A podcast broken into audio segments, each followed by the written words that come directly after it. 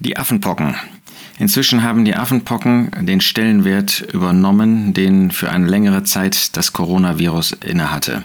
Mal sehen, ob es so bleiben wird, das werden wir dann sehen. Bemerkenswert ist bei diesen Affenpocken, dass sie offenbar ganz besonders bei sexuellen Kontakten übertragen werden. Inzwischen gibt es ja eine ganze Anzahl an infizierten Menschen weltweit und interessanterweise gerade in dem Bereich der sogenannten zivilisierten Welt, da wo Moral ähm, ganz neu definiert worden ist, wo der Mensch nach seinen Moralvorstellungen handeln kann. Vermutlich ähm, sind die Weiterträger ähm, sowohl in Spanien als auch in Portugal als auch in Großbritannien, eigentlich in den, wie gesagt, westlichen Ländern, auch in Kanada, in Montreal, ganz besonders Männer und diese Affenpockenvirus ist auch ganz besonders unter Männern ähm, aufgetreten. Und man spricht davon, dass ein ein Herd, der dazu geführt hat, eine Gay-Party gewesen sein soll. Also ganz besonders im homosexuellen und bisexuellen Bereich sind diese Pockenviren äh, weitergetragen worden und übertragen worden. Nun gibt es überhaupt keinen Anlass, irgendwie ähm, Schadenfreude oder dergleichen zu hegen. Im Gegenteil, das ist ja ein, äh, ein Zucht. Urteil Gottes, das wir darin erkennen, wie Gott handelt. Und Gott hat darüber gesprochen, äh, auch schon in seinen Briefen in, im Neuen Testament. Da hat er deutlich gemacht, was das bedeutet, sich von Gott abzuwenden. Äh, man mag ja gar nicht immer wieder darauf zurückkommen, äh, weil das ein Thema ist, was natürlich in Verbindung mit Homosexualität ähm, in Gottes Wort immer wieder angesprochen wird. Aber Römer 1 macht deutlich ab Vers 18, besonders ab Vers 19, dass der Mensch sich von Gott weggewendet hat, dass der Mensch Gott seinen Rücken zugekehrt hat und dass das dazu geführt hat, dass er äh, statt Gott zu verehren, sich Götter gemacht hat, sich Götzen bereitet hat, dass er Gott auf die Ebene von Tieren ähm, und kriechenden Tieren und dergleichen gebracht hat, statt ihn eben zu verherrlichen, statt die Offenbarung Gottes, die es in der Schöpfung gibt, anzunehmen, ähm, haben sie die Herrlichkeit des unverweslichen Gottes verwandelt in das Gleichnis eines Bildes von einem verweslichen Menschen und von Vögeln und von vierfüßigen und kriechenden Tieren. Das ist, äh, was der Mensch gemacht hat. Und was ist Gottes Antwort? Darum hat Gott sie hingegeben in den Begierden ihres Herzens, ihrer Herzen, zur Unreinheit ihrer Leiber untereinander zu schänden damit ist Homosexualität gemeint. Das heißt, das, was der Mensch als ein Merkmal der Freiheit, der Liberalität ähm, heute beschreibt, ist in Wirklichkeit ein Gerichtsurteil Gottes über den Menschen. Gott hat sie hingegeben. Sie rühmen sich dieser Freiheit, ähm, auch dieser Freiheit, sich zu entblößen in, vor den Augen aller Welt. Und in Wirklichkeit ist das ein Zucht, ein Gerichtsurteil Gottes in, ähm, zur Unreinheit ihre Leiber untereinander zu schänden. Hier ist jetzt wirklich Unreinheit im tiefsten Sinn des Wortes ähm, oder im doppelten Sinn des Wortes. Sowohl moralisch als auch jetzt gesundheitlich ist da Unreinheit mit verbunden. Sie soll für solche, die die Wahrheit Gottes mit der Lüge vertauscht und dem Geschöpf Verehrung und Dienst dargebracht haben, anstatt dem Schöpfer. Jetzt wird hier das Ich das Geschöpf, die Freiheit wird höher gehalten als das, was der Schöpfer uns zu sagen hat.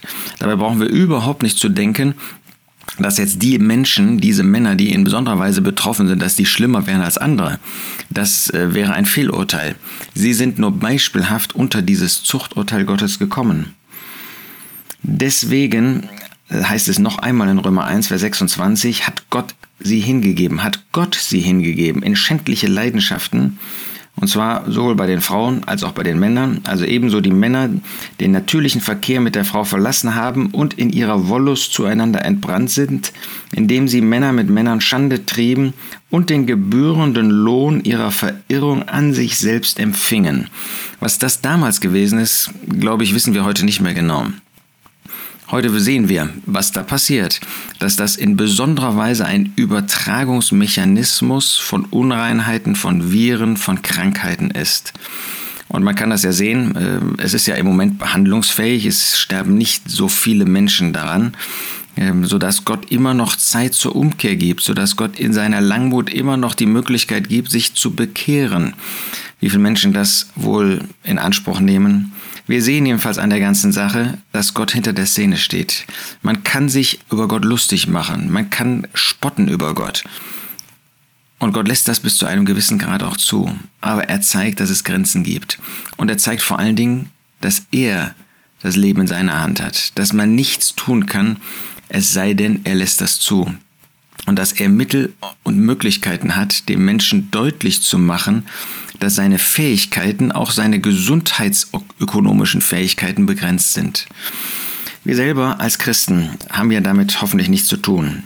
Ähm, auch wenn in den Kirchen heute gesagt wird, ja, ja, das ist alles damals gewesen und das ist alles nur mit Tempelprostitution und das ist nur gezwungenermaßen gewesen. Gottes Wort spricht völlig anders. Äh, man muss den Text ja nur lesen. Da ist keine Rede davon, dass irgendwie äh, Menschen gezwungen wurden zu irgendeiner solchen äh, Tat. Nein, dreimal wird in diesem Abschnitt davon geredet, äh, gesprochen, dass Gott sie hingegeben hat. Es ist Gott, der dahinter steht, nicht der Mensch mit irgendwie Sklaverei. Das gibt es natürlich auch, diese furchtbaren ähm, Dinge. Aber Gott steht hinter dem allen. Und lass uns das nicht vergessen. Gott hat Mittel und Wege, der Zuchtausübung und das auch im Blick auf Christen. Also nochmal, ähm, christliche Kirchen, sogenannte christliche Kirchen, ähm, behaupten ja heute, das ist alles ähm, nur damals gemeint gewesen, hat mit unserer heutigen Zeit nichts zu tun, wir haben die Freiheit. Nun, jetzt sehen Sie das Ergebnis davon. Nein, wir als Christen wollen rein leben, wir wollen sauber leben, wir wollen gottgemäß leben, wir wollen Gott zugewendet leben.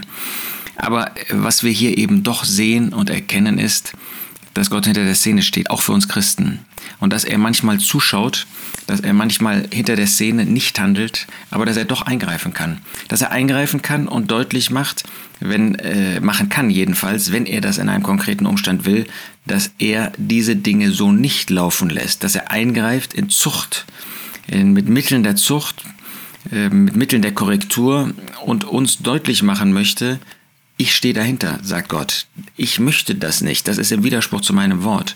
Die Menschen dieser Welt, sie wollen das nicht anerkennen. Sie sind blind. Sie fahren fort mit ihrer Bosheit, mit ihrer Unmoral. Aber wir als Christen merken wir noch, wenn Gott eingreift? Sind wir noch bereit, uns zu korrigieren, wenn er in Zucht eingreift?